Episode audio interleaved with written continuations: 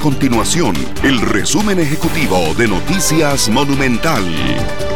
Hola, mi nombre es Fernando Muñoz y estas son las informaciones más importantes del día en Noticias Monumental. Por falta de quórum, los diputados se vieron obligados a suspender la discusión que se seguía este miércoles en el plenario legislativo sobre la destitución o no de la defensora de los habitantes, Catalina Crespo. Aunque en un principio se contaron 38 votos de diputados presentes para que se reanudara la sesión, en realidad no había tal cantidad de legisladores. Una vez más, las cámaras de video dejaron en evidencia un nuevo caso de acoso sexual callejero en el país. En esta ocasión, los hechos sucedieron en Cartago, donde un hombre que viajaba en bicicleta se acerca a una mujer y le mete la mano por debajo del vestido, según queda evidenciado en la grabación.